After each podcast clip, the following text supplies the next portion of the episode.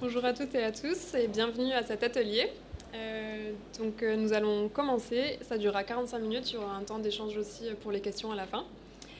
Donc euh, je suis Camille Navarrete, je travaille avec Inomé depuis 6 ans et je suis consultante sur les sujets impact. Et j'ai le plaisir aujourd'hui d'accueillir Jacinthe Brier et Nicolas Métro. Donc Jacinthe, tu es directrice générale de la filiale bio-équitable de Danone Les Prairies Bio avec ses deux marques de yaourt, lait de vache et Faire Bien. Tu as euh, plus de 22 ans d'expérience dans des grands groupes alimentaires en France et à l'international. Et tu es passionné par le marketing et l'innovation et comment accompagner les marques pour qu'elles contribuent aux changements sociétaux, en particulier la transition alimentaire? Et euh, loin des États-Unis, c'est en Normandie que tu as décidé de relever ton prochain défi avec cette question comment un petit yaourt peut-il changer le monde? C'est ce que tu vas nous expliquer dans cet atelier. Et Nicolas, tu es président fondateur de l'entreprise sociale Kinomé. Tu as travaillé plus de 25 ans dans des grandes entreprises à l'international, à des postes de direction générale et de direction marketing.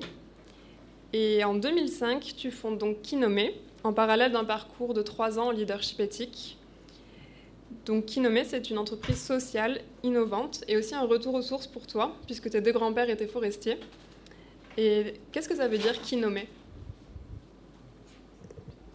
Merci Camille, bonjour à toutes et à tous. Vous m'entendez? C'est bien, on est dans une petite salle. Euh, Kinome, c'est du japonais. J'ai la chance d'habiter au Japon. Et euh, Ki, en japonais, c'est l'arbre. Et Me, c'est l'œil. Kinome, c'est l'œil de l'arbre. Et euh, en fait, j'ai créé Kinome euh, pour trouver une alternative au départ à, la déforestation qui soit pas la mise sous cloche ou l'interdiction ou la coercition, mais qui soit un ensemble de solutions pour que les gens aient intérêt à garder les arbres et à en planter d'autres. C'était en 2005. Euh, et ça prend la forme euh, de quatre activités en fait qui ont pour but non pas tant de planter des arbres que d'amener à changer le regard de l'être humain sur l'arbre et donc son comportement.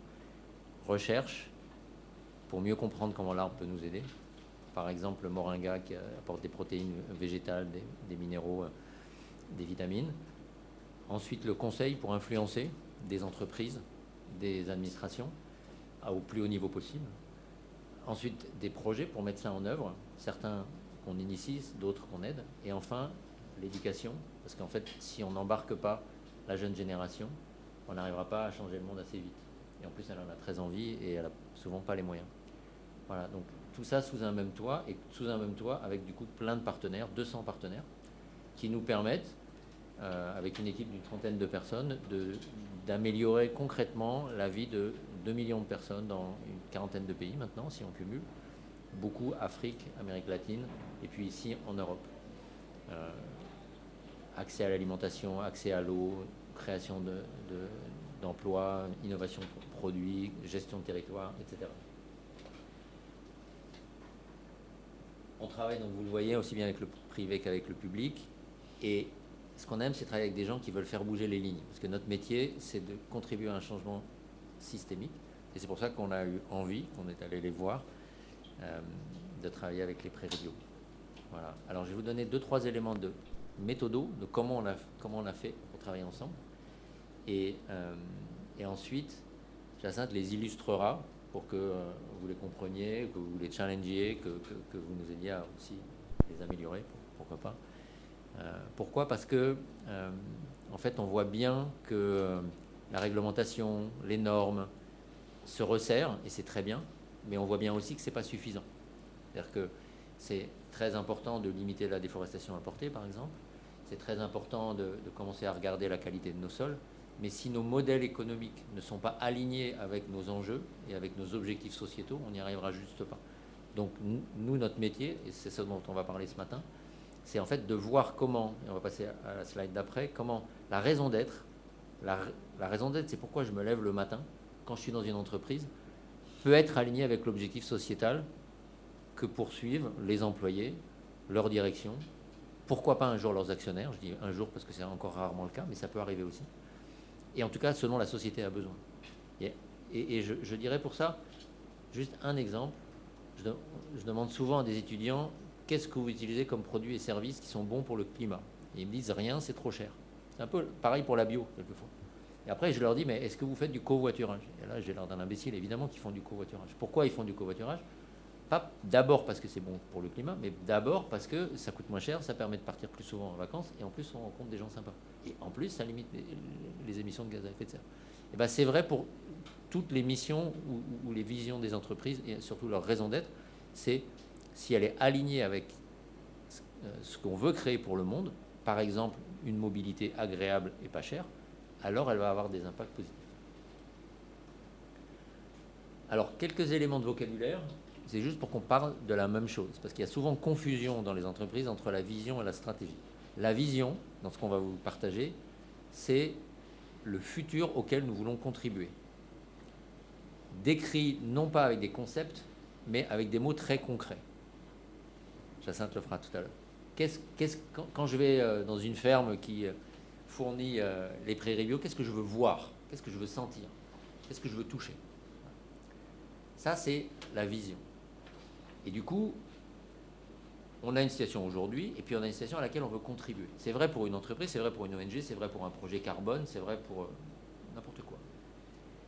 Les étapes qui vont faire passer de euh, la situation actuelle à la situation désirée, ça, ça la stratégie.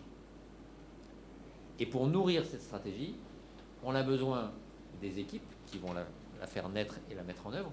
Et ces gens-là, ils ont besoin de quelque chose d'un tout petit peu moins lointain que la vision. C'est-à-dire que le, monde auquel ils veulent accéder, il faut qu'il soit clair, mais ils ne vont pas y accéder du jour au lendemain. Donc qu'est-ce qu'ils font au quotidien? C'est ça la raison d'être. Qu'est-ce qu'ils font dans leur travail, concrètement, pour contribuer progressivement à faire émerger ce futur souhaité? Et l'impact, eh ben, c'est la réalisation durable, c'est-à-dire pérenne, de ce futur souhaité. L'impact, on en a à toutes les sauces, vous allez à tous les stands, toutes les confs, on va vous parler d'impact. L'impact, c'est ce qui reste dans ma paume quand j'ai tapé dedans. C'est l'élément durable. C'est la couleur rose, c'est la sensation que j'ai eue, c'est éventuellement la conséquence que ça a eu sur mon mouvement, etc. C'est ce qui reste, c'est ce qui dure. Et si on se fixe un objectif à ce qui dure, on a une chance de le réaliser. La plupart du temps, on ne l'a même pas. D'accord? Donc, ça, c'est les éléments très concrets, très simples, mais en même temps assez puissants qu'on va utiliser. Ensuite, il y a une autre slide, qui est un peu plus compliqué, mais qui est assez fondamental. C'est qu'en fait, on n'arrive pas à changer le monde avec des normes. C'est nécessaire, mais ce n'est pas suffisant. Donc, ça nous met en route, ça nous garde euh, dans, les rails, mais ce qui fait changer le monde, c'est le changement de modèle. Et ça, c'est le résultat de l'évolution. Et l'évolution, c'est continu. En fait, toute la vie est basée sur l'évolution. L'évolution ne s'arrête jamais. Euh, notre métier, c'est d'accompagner un processus d'évolution. Donc, d'établir une ligne de base, un scénario de référence pour quand on parle projet climat, donc très concrètement, c'est quoi la situation initiale du projet, des salariés, euh, des fermiers, si on parle fermier, etc. On a une boussole pour, euh, pour mesurer cette situation de base que je vous expliquerai tout à l'heure, qui sont les sept besoins fondamentaux universels de l'être humain, qui mesurent globalement comment s'en sortent les gens aujourd'hui. Et ensuite, on regarde en les faisant parler, pas en venant avec des idées préconçues, mais en les faisant parler, et en, et en créant le contexte pour ça, c'est-à-dire qu'ils aient suffisamment confiance en eux et confiance en nous pour qu'ils puissent dire ce dont ils ont réellement besoin et pas ce qu'ils pensent qu'on peut leur apporter. C'est souvent le problème. Et avec ça, ça permet, en fait, comme ces besoins, ils sont fondamentaux au sens où ils fondent leur développement, mais ils sont aussi universels. C'est-à-dire qu'en fait, j'ai les mêmes besoins que vous, qui avez les mêmes besoins que moi, même si vous ne les exprimez pas de la même façon. On a tous besoin des mêmes choses, au fond, j'y reviendrai tout à l'heure. Comme on a besoin des mêmes choses, on peut créer un terrain commun entre des fermiers, entre des gens qui transforment, qui collectent et qui transforment le lait, entre des consommateurs qui ensuite en profitent. Et ce terrain commun, eh ben, ça permet de faire avancer le système.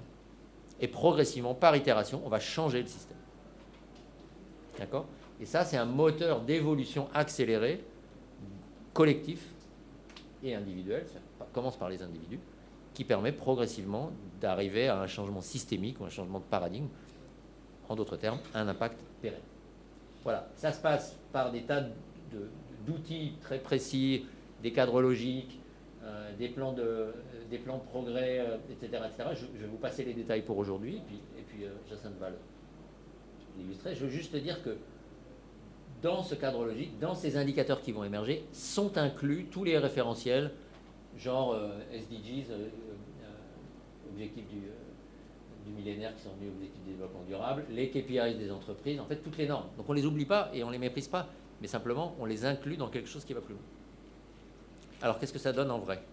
Oui, justement, Jacinthe, vous qui avez beaucoup de certifications euh, bio, équitable, Bicorp, pourquoi est-ce que vous avez décidé d'aller plus loin dans cette démarche de progrès et qu'est-ce que ça, comment ça se traduit en fait dans votre quotidien, dans votre stratégie? Et voilà, nous présenter un peu votre parcours. Oui, bien sûr. Euh, bonjour à tous. Euh, un plaisir d'être avec vous. Euh, donc, je vais vous expliquer un petit peu de quoi il s'agit, cette entreprise Les Prairies Bio, d'abord, pour comprendre un peu d'où on partait avant d'avoir développé notre, notre raison d'être. donc, Les Prairies Bio, c'est une entreprise militante engagée depuis 17 ans dans le développement de la filière bio normande, laitière. Euh, et son débouché principal, hein, c'est la marque que vous connaissez peut-être déjà pas mal, qui s'appelle les deux vaches. Euh, les deux vaches, euh, ce sont des produits d'abord qui sont des produits, des recettes très simples, très gourmandes, assez attractives, sans compromis sur la qualité du produit, qui sont les, matières premières sont bio et très souvent équitables. et les deux vaches, ce sont ce qu'on appelle des, joyeuses militantes, c'est-à-dire qu'en fait elles ont une approche assez ludique, assez euh, pédagogique, assez légère hein, sur des sujets qui sont sérieux, qui sont graves, qui sont parfois coercitifs, euh, culpabilisants. Euh, je pense que vous, comprenez le, bénéfice de, cette approche, surtout aujourd'hui. Il y a 17 ans, c'était quand même un peu, un peu très original. aujourd'hui, aujourd'hui on, voit bien que ça fonctionne. les Prairies on l'a dit, c'est aussi une filiale autonome du groupe Danone. Euh, donc né au sein de Danone, mais euh, depuis le début structuré avec euh, sa propre gouvernance, sa propre gestion. En particulier, on gère nous-mêmes nos filières et notre relation avec, avec les distributeurs. Au tout début, en fait, les prairies bio sont nées pour un combat, et ce combat, c'était pour les fermiers de la bio. nous, dans le métier, on dit la bio, pas le bio, en fait. Euh, en fait, la bio était un, segment euh, assez, assez sinistre, pas très dynamique à l'époque, et donc il y avait un problème de, débouché. Et donc, euh, donc les pré sont nés pour vraiment apporter un débouché, mais aussi promouvoir la conversion au bio hein, dans l'agriculture normande. et puis après, promouvoir vraiment l'usage de la bio auprès des consommateurs et puis sur toute la chaîne de production. C'est pas facile de faire la transition au bio. Donc au départ, c'est là où nous sommes nés. Mais très vite, euh, et je pense que c'est vraiment tout l'intérêt de ce modèle quand on va parler de la raison d'être. Euh, les prairies bio se sont structurées sur euh, des piliers, sur trois piliers comme vous le voyez là, qui sont en fait le reflet d'une partie de théorie du développement durable qui à l'époque, il y a 17 ans, était plutôt cantonnée dans le domaine scientifique, pas connue en tout cas des industriels. Euh, et donc je pense que c'est toute l'originalité des, des bio que d'avoir embrassé ces théories assez tôt et structuré le développement de l'entreprise sur ce type de pilier, ce qui permet aujourd'hui d'avoir pas mal d'avance. Donc le premier pilier, c'est la bio, la certification bio. Euh, et donc la, protection du vivant, le zéro pesticide, zéro euh, fertilisant de synthèse. Mais plus loin que là, il y a un cahier des charges qui n'arrête pas de se développer et on est vraiment en démarche de progrès là-dessus pour embrasser des, euh, des techniques qui permettent de produire avec le vivant, ce qu'on appelle aujourd'hui l'agriculture régénératrice. À l'époque, c'était pas comme ça. Euh, et donc, c'est cette alliance entre la protection du vivant et le travail en symbiose et produire avec la nature qui est intéressant dans ce cahier des charges. Ensuite, on a on est une certification équitable depuis 2019, euh, qui est en fait l'aboutissement, la concrétisation de, ce cœur qui bat auprès des, fermiers de la bio. Donc il y a 50 fermiers euh, producteurs avec lesquels on travaille en, direct. Et donc là aussi, on est dans une démarche de progrès. Et puis enfin, euh, on a un ancrage euh, local, normand, qui pour nous est fondamental parce que ça nous permet de travailler sur les solutions d'avenir vraiment en profondeur et en très grande proximité humaine avec les producteurs, mais aussi avec l'écosystème normand, des experts, la Chambre d'agriculture de Normandie, la Maison de l'eau, etc., etc. Donc voilà de quoi est fait euh, euh, notre modèle. Et euh, lorsqu'on commence donc notre réflexion autour de la raison d'être hein, et qu'on commence à discuter avec Kinomé et puis Nicolas, la situation est tout à fait particulière parce que donc je reprends à ce moment-là les Prairies en tant que directrice générale. Cette équipe est à ce moment-là une équipe assez mythique d'activistes euh, ceux qui sont chez Danone sourient parce qu'on les aime beaucoup. Euh, des gens qui vivent à fond leurs convictions, mais euh, aux prairies bio, dans leur vie, et pour qui vraiment les prairies bio, c'est le terrain d'un rêve, quoi. C'est la réalisation d'un rêve. Ils vont très très loin, ils organisent des manifestations, ils prennent une caravane l'été, ils se relaient autour de toute la France pour rencontrer les gens, ils sont hyper militants. Et, au moment où j'arrive, eh ben, en fait, je m'aperçois que euh, en fait, tout le monde part. Euh, en fait, l'équipe est vraiment au bout de sa route, à bout de souffle, à la fin de son histoire. Euh, voilà, la bande de joyeux militants se sépare. Bon, c'est pas de ma faute, je vous assure. C'était déjà le cas avant que j'arrive. En fait, je découvre la situation. Et donc, essayons de voir le, le, verre à moitié plein. je remonte une équipe donc d'experts et de, de gens qui viennent, euh, professionnels, hein, qui viennent par quête de sens aussi et envie d'engagement, euh, mais qui ne connaissent pas, qui n'ont pas l'expertise de, comprendre effectivement ces sujets, qui sont des sujets assez techniques, hein, d'agriculture, d'équitable, etc. C'est assez multiples. Et puis, bah, c'est pas du tout encore euh, une équipe de joyeux activistes soudés, quoi. Parce que ça se décrète pas du jour au lendemain. Euh, et donc c'est là où je rencontre Nicolas et on discute. Et Nicolas me dit mais il faut que tu travailles sur ta raison d'être. Et je dis mais quel est le rapport? Il dit tu vas voir, ça va couler tout seul.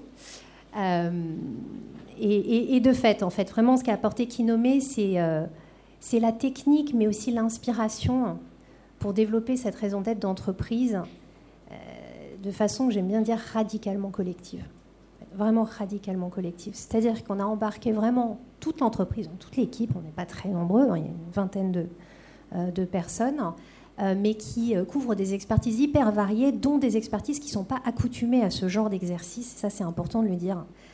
gens qui travaillent dans les ventes, gens qui travaillent dans la finance, dans les opérations, dans voilà. il y a bien sûr les filières et les marketing qui sont vraiment les premiers concernés aussi. Et aussi en, embarquant tout le monde, y compris les très jeunes. Hein. Et donc, euh, je pense un exercice, ça a été aussi de moi, en tant que dirigeante, m'aider à lâcher prise euh, et à intégrer, euh, et à co-créer, et à laisser les membres de l'entreprise co-créer cette raison d'être, y compris en écoutant les jeunes pousses, hein, qui avaient plein de choses à dire, en fait, qui avaient super envie, pour aboutir à quelque chose qui est, enfin, pour moi, formidable, parce que finalement hyper cohérent avec ce qu'avait construit la raison d'être précédente hein, de cette équipe d'activistes. On est dans la continuité, on est dans l'histoire, mais elle est différente et je vais vous montrer en quoi il y a des pivots malgré tout qui sont liés à nous, les personnes que nous sommes euh, dans cette entreprise aujourd'hui, mais aussi à ce qu'on a appris euh, de nos prédécesseurs. Donc, la raison d'être, c'est réinventer et développer la filière laitière bio en Normandie pour cultiver dans la joie un modèle d'agriculture plus respectueux des hommes, de la biodiversité et du climat. Euh, j'avance, et vous allez comprendre en quoi il y a des pivots un petit peu après. Euh, notre ambition, c'est Nicolas, tu, l'as appelé comment l'ambition euh, Notre vision, j'ai appelé ça l'ambition, toi tu dis la vision. Elle s'articule sur ces deux piliers que sont prendre soin de la vie de la prairie à la cuillère, et entraîner dans la joie tout notre écosystème. Donc prendre soin de la vie, euh, on comprend que c'est quand même la nature première euh, d'une entreprise qui travaille dans la bio et qui a mis les, hommes au cœur.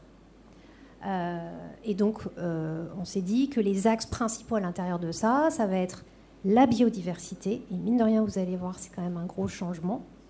Parce que la biodiversité, c'était pas exactement là où l'entreprise d'avant mettait le poids du corps. C'était avant sur les, plutôt les gardiens du vivant, que sont les fermiers. La biodiversité en soi, on s'est dit, mais au final, c'est ça qu'on va défendre, parce que euh, la bio, ce qu'elle défend, ce qu'elle promeut, c'est la biodiversité. Et finalement, ce qu'on est en train de faire depuis le début, c'est qu'on protège ceux qui protègent la biodiversité. Mais pourquoi on ne parle pas du sujet alors que ce sujet est mal connu et qu'on le pratique? Donc la biodiversité est devenu un axe qu'on a euh, articulé de façon beaucoup plus euh, euh, claire, hein, avec des KPI et compagnie. le climat, parce que nous sommes une entreprise laitière, donc émettrice de méthane via nos vaches, et donc on pense qu'il est très important qu'on soit pionnier sur la question de la réduction de méthane. Ensuite, le troisième axe, hein, c'est évidemment les avancées de notre contrat équitable, toujours euh, pour, faire avancer le cœur de, qui on est. Et de l'autre côté, on a décidé d'avoir cet axe entraîné dans la joie tout notre écosystème qui est totalement nouveau au Prairie Bio, en tout cas nouveau dans, sa version assumée. C'est-à-dire que là, on assume complètement euh, d'être un poisson pilote et de vouloir faire tâche d'huile sur tous nos écosystèmes. Et là, par contre, on a vraiment un pivot avec euh, les gens de qui on a repris cette entreprise, qui, eux, quand ils ont parlé de leur raison d'être, se, voyaient eux-mêmes comme euh, le petit village gaulois. C'est-à-dire plutôt quelque chose de, de, très engagé et de très en opposition avec, pour pouvoir avancer plus vite, pour pouvoir être libre, pour pouvoir avoir les mains déliées, etc. Et tout le charme de ce militantisme-là, c'était ça. Et nous, on a décidé d'agir vraiment autrement, d'abord parce que c'était plus possible. Euh, dans la nouvelle structure avec Danone, etc. Et que c'était, on, est plus, on était plus proche. Puis il y a plein de plateformes de Danone dont on a besoin pour grandir. Euh, la, R&D, euh, les forces de vente, etc. etc.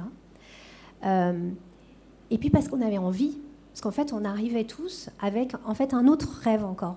On, voyait les prairies bio développer, puis on avait envie d'autre chose, de quelque chose de plus grand. Et on se disait, mais en fait, cette entreprise, elle a toujours énormément influencé. Elle a toujours énormément influencé Danone, les industriels du lait, euh, les agriculteurs normands, etc. Donc pourquoi est-ce qu'on l'embrasserait pas pour aller plus loin? Voilà. Pardon, Jacinthe. Juste un mot de méthodo. Euh,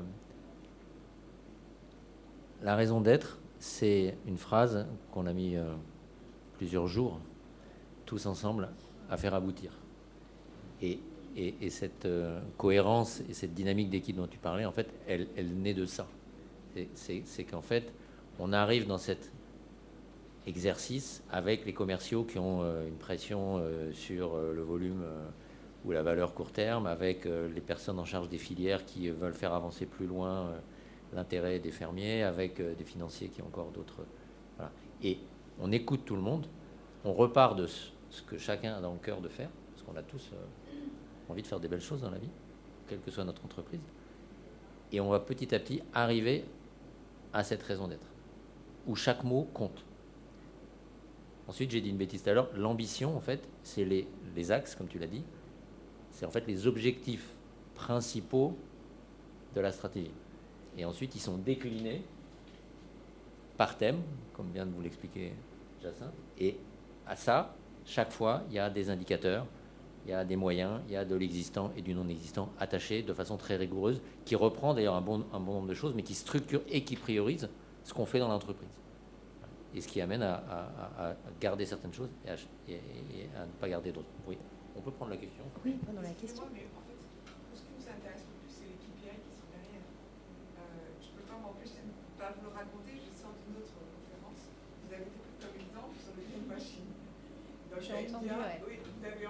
Non, sur l'articulation d'une communication, justement, c'était de l'époque où. Non, non, mais, ok. Je, je, je, je pouvais pas me le dire parce que je, sors de la, présentation et je suis là. En fait, ce qui nous intéresse le plus, c'est le KPI. Exactement. C'est le problème. C'est que euh, je pense que vous êtes. Moi, je trouve que ce que vous faites est formidable et je suis sûre que c'est une marque qui peut vraiment beaucoup apporter et je trouve ça formidable. La seule chose, c'est qu'aujourd'hui, on est arrivé à une, une saturation de tous ces mots bio, biodiversité, etc. Et tout ce qu'on a besoin de savoir, c'est concrètement ce qui fait la différence avec les autres produits, mmh. par exemple. Ouais. Justement, Jacinthe, sur, sur le biodiversité équitable carbone, tu peux nous, nous donner des exemples concrets de ce que ça vous a permis d'avancer? Donc, euh, donc juste, je vais faire le pont avec ce que vient de dire Nicolas pour répondre à cette question-là. En fait, là où c'était hyper intéressant cet exercice de raison d'être, c'est pour ce qu'on a décidé de ne pas faire. Je le dis d'abord, euh, parce que euh, justement, enfin, on est dans l'ère maintenant du KPI, etc., et que c'était hyper important que nous, on rentre là-dedans, alors que entreprise militante d'il y a 17 ans, je peux vous dire qu'on n'était pas sur des KPI. On était sur de la conviction et on va y aller, on va y aller dans tous les sens. Et en fait, euh, cette entreprise avait beaucoup avancé sur des tas de trucs, pas forcément en KPIisant tout, euh, et pas faisant, forcément en faisant des trucs à l'échelle. Et donc c'est pour ça que vous voyez, dans cette discussion sur la raison d'être, ce qui était intéressant, c'est de se dire, par exemple, il y a un axe qu'on a, qu'on a laissé de côté, et c'est l'axe de la santé. La santé des consommateurs. Non pas parce que c'est pas important la santé des consommateurs et qu'on n'y croit pas. La bio est en support de la santé des consommateurs, bien évidemment. Mais on a décidé que c'est pas là que nous, on aurait la responsabilité de. On se challengerait pour faire la différence, on ne mettrait pas nos KPI là. Parce que euh, l'entreprise précédente disait nous, ce qu'on veut, c'est euh, changer la structure de l'assiette d'un consommateur lait de vache. Ça, c'est KPIisable. Par contre, pour le faire, il va falloir pas mal d'investissement. Pour faire manger moins de viande des gens qui mangent du lait de vache, ça, c'est quand même compliqué en termes d'investissement en communication, etc. Donc on s'est dit, nous, on arrête ce pilier-là. Par contre, on va mettre les bouchées doubles sur ces piliers-là.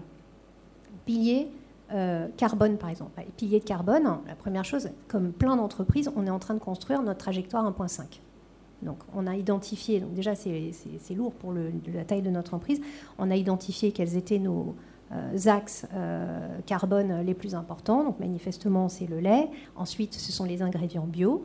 Donc, dans le lait, euh, on s'est dit qu'est-ce qu'on est capable de faire, jusqu'où on peut aller? Et en quoi est-ce qu'on va être pionnier?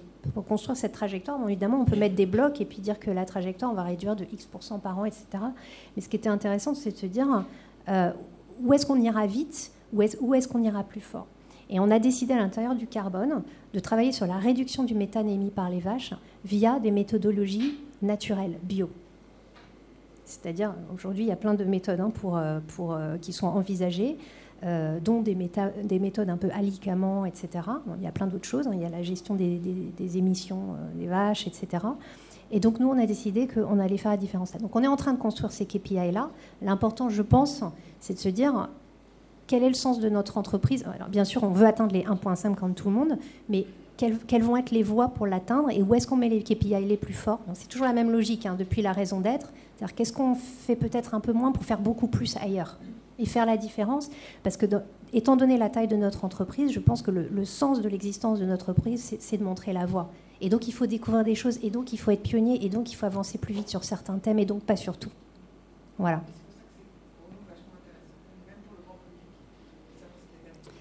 Par exemple. Oui, parce qu'en fait, c'était parce que parce que c'était une expression des convictions. Le greenwashing, je le dis pour que tout le monde le sache. Je viens de le voir en fait. Quelqu'un de mon équipe là, était, là-bas. C'était euh, euh, faites quelque chose pour la planète, soulevez une petite cuillère. C'était un truc comme ça avec une pub, machin. ça, c'était l'époque du militantisme d'il y a 8 euh, ans ou 10 ans. On disait acheter les deux vaches parce que nous, on essaye de faire des trucs pour la planète. Aujourd'hui, enfin, une, pub comme ça lue au regard d'aujourd'hui n'a pas de sens. Jamais on sortirait quelque chose comme ça, parce qu'on n'est plus du tout dans cette ère-là, on est dans l'ère du concret. Qu'est-ce qu'on fait et en quoi? Un autre KPI qui est clé pour nous, c'est dans l'équitable, où nous, on regarde euh, le revenu euh, disponible de l'éleveur. Et nous, on s'est donné l'objectif d'aller jusqu'à 3 SMIC. Donc, je peux vous dire, aujourd'hui, dans l'industrie euh, du bio, on est au-dessous d'un SMIC, largement. Donc, pour aller à 3 SMIC, voilà, et, je vous raconterai tout à l'heure euh, mon petit passage sur l'équitable, parce que c'est l'une des choses qu'on sur lesquelles on a beaucoup avancé en fait depuis la raison d'être. On a développé un nouveau contrat équitable. Vous allez voir qu'on a, pu vraiment progresser de façon concrète et mesurable là-dessus. Et nous, c'est notre rôle. C'est-à-dire que on n'est pas venu vendre des indicateurs, on est venu vendre une démarche qui aboutit à des indicateurs qui sont cohérents avec une stratégie, et pas juste les indicateurs que les gens ont envie d'entendre à un moment et qui sont dans du concret. Nous, ce qui nous intéresse, c'est que les éleveurs vivent mieux, qu'ils puissent transmettre leur, euh, exploitation à, la génération suivante. Et on va voir tout à l'heure dans certains exemples que ça va chercher des choses ultra concrètes. Donc notre métier, c'est aussi de les challenger. Et on le fait avec les prairies bio, mais on le fait avec une entreprise qui, de, pêche de, de thon euh, au Mexique, on le fait euh, à Madagascar sur la vanille. Mais au bout du bout, c'est toujours est-ce que la vie des gens, ça s'est amélioré qui nommait, c'est ça. Je vous l'ai dit tout à l'heure, c'est l'œil de l'arbre, comment avec la nature on, on, peut ou pas améliorer la vie des gens. Parce que c'est la seule chose qui fait qu'ils vont changer leur comportement. Donc ça passe par le, revenu, ça passe par la capacité à prendre des vacances, ça passe par euh, euh, le fait d'être moins malade, ça passe par des choses ultra concrètes. Et justement, euh, est-ce que tu peux, nous, Nicolas, nous expliquer un peu comment ça s'est passé, ce, rentrer dans le concret des agriculteurs? Ben, En fait, les peurs de greenwashing, euh, les premiers à les, à les exprimer, c'est les, éleveurs. Euh, et c'est là où aussi, je pense qu'il y a un rôle intéressant dans le travail qu'on a fait ensemble, c'est que, de façon évidente, l'idée de travailler avec les prairies bio, c'est aussi de faire bouger Danone, qui est 100 ou 1000 fois plus gros et qui n'est pas bioéquitable. Donc comment avec cet agent de changement intérieur, on peut réussir à les faire bouger? Pour ça, il faut aller voir les gens. Donc nous, notre métier, c'est d'aller voir les gens et de faire émerger, je vous l'ai dit tout à l'heure, leurs vrais besoins. D'accord? Quand je dis leurs vrais besoins, c'est pas, pas que les autres besoins sont faux, mais c'est ceux qui viennent en premier pour eux et pas ce que nous, on pense qu'ils veulent. Donc on va les voir. On essaye de comprendre comment l'existant impacte leur vie quotidienne. On en tire un, un plan de progrès, comment s'améliorer. Et ensuite, on essaye d'étendre ça à la filière. Par exemple, en embarquant l'Institut de l'élevage, en embarquant la Chambre d'agriculture, en embarquant en fait des gens qui font du conventionnel, in fine. D'accord? Pour que si ça marche mieux avec le bio, eh ben, certains des avantages du bio puissent progressivement être transférés à l'ensemble de la filière. Et il y en a très fortement besoin dans cette filière. Donc on va voir les gens. Au début, on, a 33 éleveurs. Ça paraît pas beaucoup peut-être, mais un, c'est la grosse majorité des, des éleveurs, euh, les prairies bio. Et ça demande un vrai investissement de leur part et la nôtre pour comprendre vraiment, rentrer dans leur vie quotidienne. Et souvent d'ailleurs, on a eu des échanges au début. Ton équipe euh, et la précédente, qu'on avait commencé avec la précédente, était un peu frileuse en disant les, les dérangez pas, ils ont autre chose à foutre. Euh, on vient déjà les, voir pour euh, les normes, les certifications. Et en fait, on s'aperçoit que si on les prend bien, on vient pour 30 minutes et qu'on reste 3 heures. Pourquoi? Parce que qu'est-ce qu'ils nous disent? C'est souvent qu'on l'a entendu. Ça fait du bien qu'on s'intéresse pas simplement au bien-être animal au carbone, à la qualité des sols, et j'en passais les meilleurs, mais que nous, on, s'occupe un peu de nous. Et donc on vient parler, aux gens, leur donner l'occasion de parler d'eux. Et qu'est-ce qui sort de ça? Avec, avec, alors, avec cette boussole euh, qu'on a développée depuis 18 euh, ans chez, chez sur, sur, les bases de leadership éthique, qui est notre ingénierie sociale et humaine, et qui, là vous avez une photo de, Guatemala, ça marche aussi bien en Guatemala qu'en Normandie c'est qu'on a tous, on l'a vu pendant la Covid, d'abord besoin d'être en santé. Si on n'est pas en santé, tout s'arrête un peu, on l'a vu.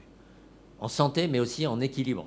Autrement, il n'y aurait pas autant de traces d'antidépresseurs dans, l'eau du robinet. On a besoin d'être en santé, on a besoin d'être en équilibre, on a besoin d'être respecté dans nos différences. Et le vivant a besoin d'être respecté pour que nous soyons nous-mêmes respectés. Et si nous ne nous respectons pas les uns les autres, il n'y a aucune chance qu'on respecte la biodiversité. On a besoin d'être inclus dans différents groupes humains, de la famille euh, au club de sport, en passant par ce que vous voudrez. On a besoin d'accéder à la connaissance et à une information de qualité. On pensait qu'Internet allait nous filer ça, pas de bol, c'est pas tout à fait le cas, mais n'empêche qu'on a ce besoin fondamental. Et on a besoin de porter du sens et de voir à quoi sert notre vie, donc d'avoir les moyens de nous réaliser, de porter des projets.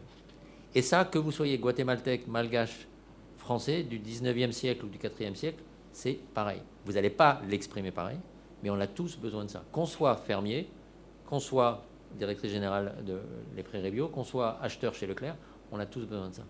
Et comme on a tous besoin de ça, ce qui va sécuriser les éleveurs va aussi sécuriser l'industriel et va aussi sécuriser le distributeur et, by the way, va sécuriser le consommateur. Donc nous, à partir de ce terrain commun, on peut venir à des recos très précises. Et là, j'en viens à mes KPIs. Donc là, ça ne va pas être les KPIs généraux qui agrègent certaines choses. C'est l'équipe de Jacin qui le fait, mais on, l'aide aussi là-dessus. On va partir de trucs concrets. Alors, euh, par exemple, on s'est rendu compte que euh, les prairies bio aidaient déjà les éleveurs à prendre des vacances en proposant des remplacements. C'est déjà chouette, ça n'arrive pas souvent. Simplement, les gens qui n'ont jamais pris de vacances, ils ne savent pas comment prendre des vacances. Et en plus, ils n'ont pas confiance dans le mec qui vient s'occuper de la treilleuse ou des vaches parce qu'il ne sait pas aussi bien faire que moi et notamment les femmes qui très souvent ne prennent pas leurs vacances parce qu'elles ont plein d'autres choses à faire à la ferme. Et donc non seulement il faut euh, apporter euh, un remplacement, mais, un accompagnement sur ce sujet du loisir. Deuxième chose, euh, renforcer la co-construction. Les éleveurs, quand vous leur parlez vraiment, ils vous disent, mais nous, on est des entrepreneurs. Et on en a marre que Danone ou d'autres viennent nous voir et en ayant déjà décidé à quel prix ils vont nous acheter le lait, et nous, en fait, au, bout du bout, on, leur fournit des volumes et puis, et puis on n'a pas notre voix au chapitre.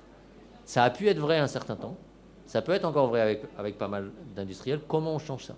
Et comment, même en ayant déjà un énorme euh, processus de, dialogue avec euh, les, OP, les,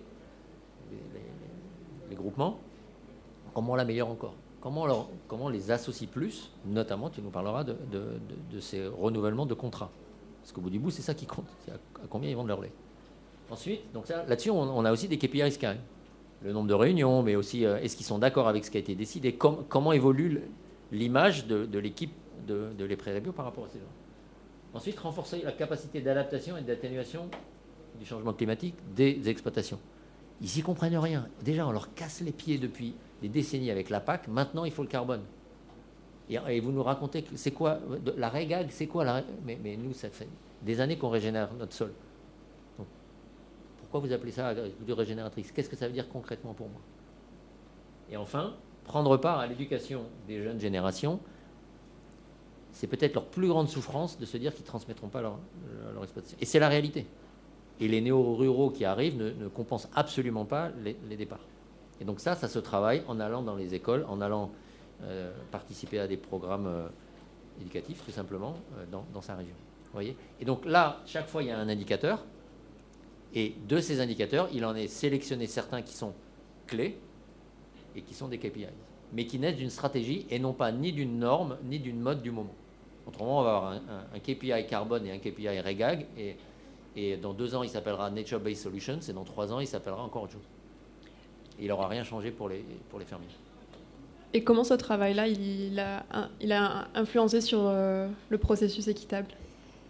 Alors, euh, exemple très concret. Je vous raconte cette histoire de renouvellement du contrat équitable qui s'est produit à partir de la fin de l'été dernier.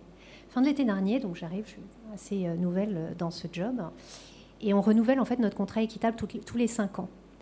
Euh, donc notre niveau de collaboration et de proximité avec les éleveurs est très bon. On se tutoie, on se voit très souvent, plein de projets ensemble, etc. Alors je peux dire que euh, l'ambiance dans la salle, c'était plutôt ça. C'est-à-dire quand même, à ce moment-là, on est sur du sérieux, on est sur du transactionnel. On se met dans la peau euh, du négociateur et c'est complètement un autre type d'échange. Et les éleveurs, à ce moment-là, venaient juste de vivre, c'était septembre l'année dernière, une sécheresse assez, assez forte, si vous vous rappelez bien. Et euh, ils venaient remonter comme des pendules, demander euh, une, très grosse prime sécheresse. C'est un automatisme dans ce métier que de demander des primes sécheresse. C'est ce qui s'est fait depuis toujours dans ce métier-là. Et on négocie les primes sécheresse. Et de fait, euh, moi j'avais en tête euh, avec les négociateurs, que, les BFU, et que malgré toute la collaboration qu'on pouvait avoir avec eux, qui est assez exceptionnelle, leurs besoins en termes d'inclusion étaient encore très très forts, reconnaissance hein, de leur métier euh, d'entrepreneur, et puis leurs besoins en termes de sécurité et entre autres sécurité financière étaient très forts. Pourtant, on était sous contrat équitable. Et de fait, ayant tourné dans les fermes, et là on est sur le modèle local, de proximité, etc., on voyait bien, quoi, c'était à pleurer. Quoi. Enfin, il n'y avait vraiment rien à manger pour les vaches, on, était vraiment dans une situation euh, assez compliquée.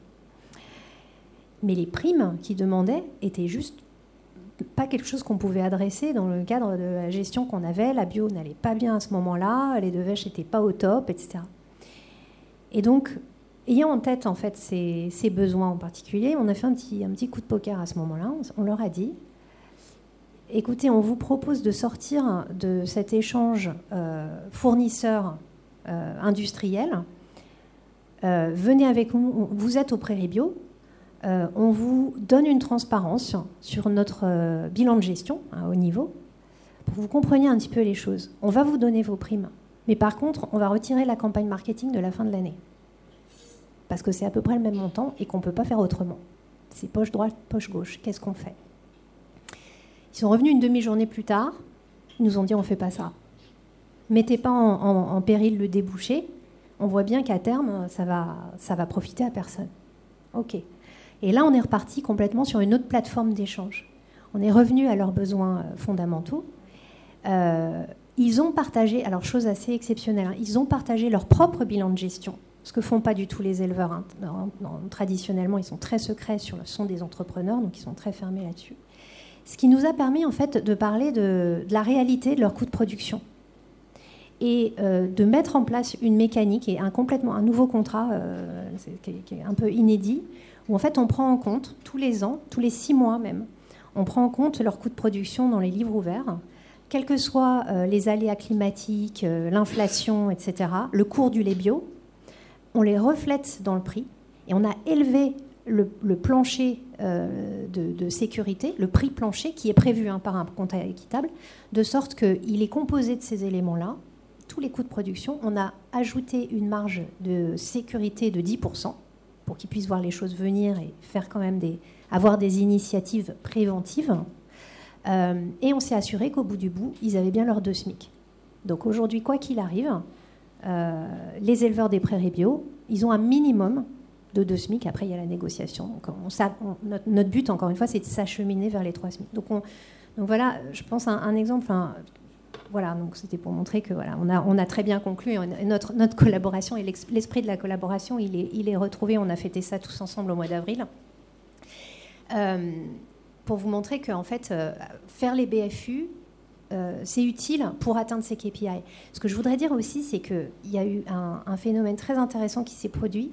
C'est que parce qu'on a eu cette approche, nous, en tant qu'industriels, on y a gagné, même du point de vue économique. Parce que on a pu aller voir nos distributeurs dans la situation inflationniste dans laquelle on est. Et nous-mêmes, on est allé un peu à livre ouvert, ce qui est quand même une approche un peu différente en négociation avec les distributeurs, en leur disant notre prix du lait bio, oui, il a augmenté, il a vachement plus augmenté que les autres, mais regardez pourquoi, regardez de quoi il est fait, et regardez contractuellement ce qu'on a obtenu et ce que tous ensemble, ce dont tous ensemble on peut bénéficier, parce que là on peut se dire qu'on a fait une action pour les éleveurs. Et donc, on a obtenu nos prix, nos augmentations de prix sur, euh, sur le lait. Merci Jacinthe et bravo pour euh, ces résultats très concrets. Moi, je voulais juste, juste dire, on va prendre une question euh, ou deux dans le temps qui reste, mais j'étais sur une autre conférence hier où je disais il n'y a pas d'impact environnemental pérenne sans impact social. Et je le répète à cette audience, tant qu'il n'y aura pas des transitions justes, il n'y aura pas de transition. C'est aussi simple que ça. Avec 8 milliards d'habitants sur cette planète, c'est pas possible. Là, on a un bon exemple.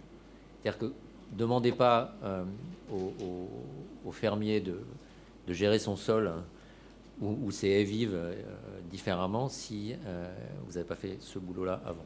Voilà. Et, sincèrement, là, on n'est pas dans le greenwashing. Alors, c'est vrai que c'est que 50, que c'est un petit business, mais il est. Et, pour moi, je leur disais toujours, vous êtes le, village d'Astérix, le, village gaulois dans, dans les camps romains.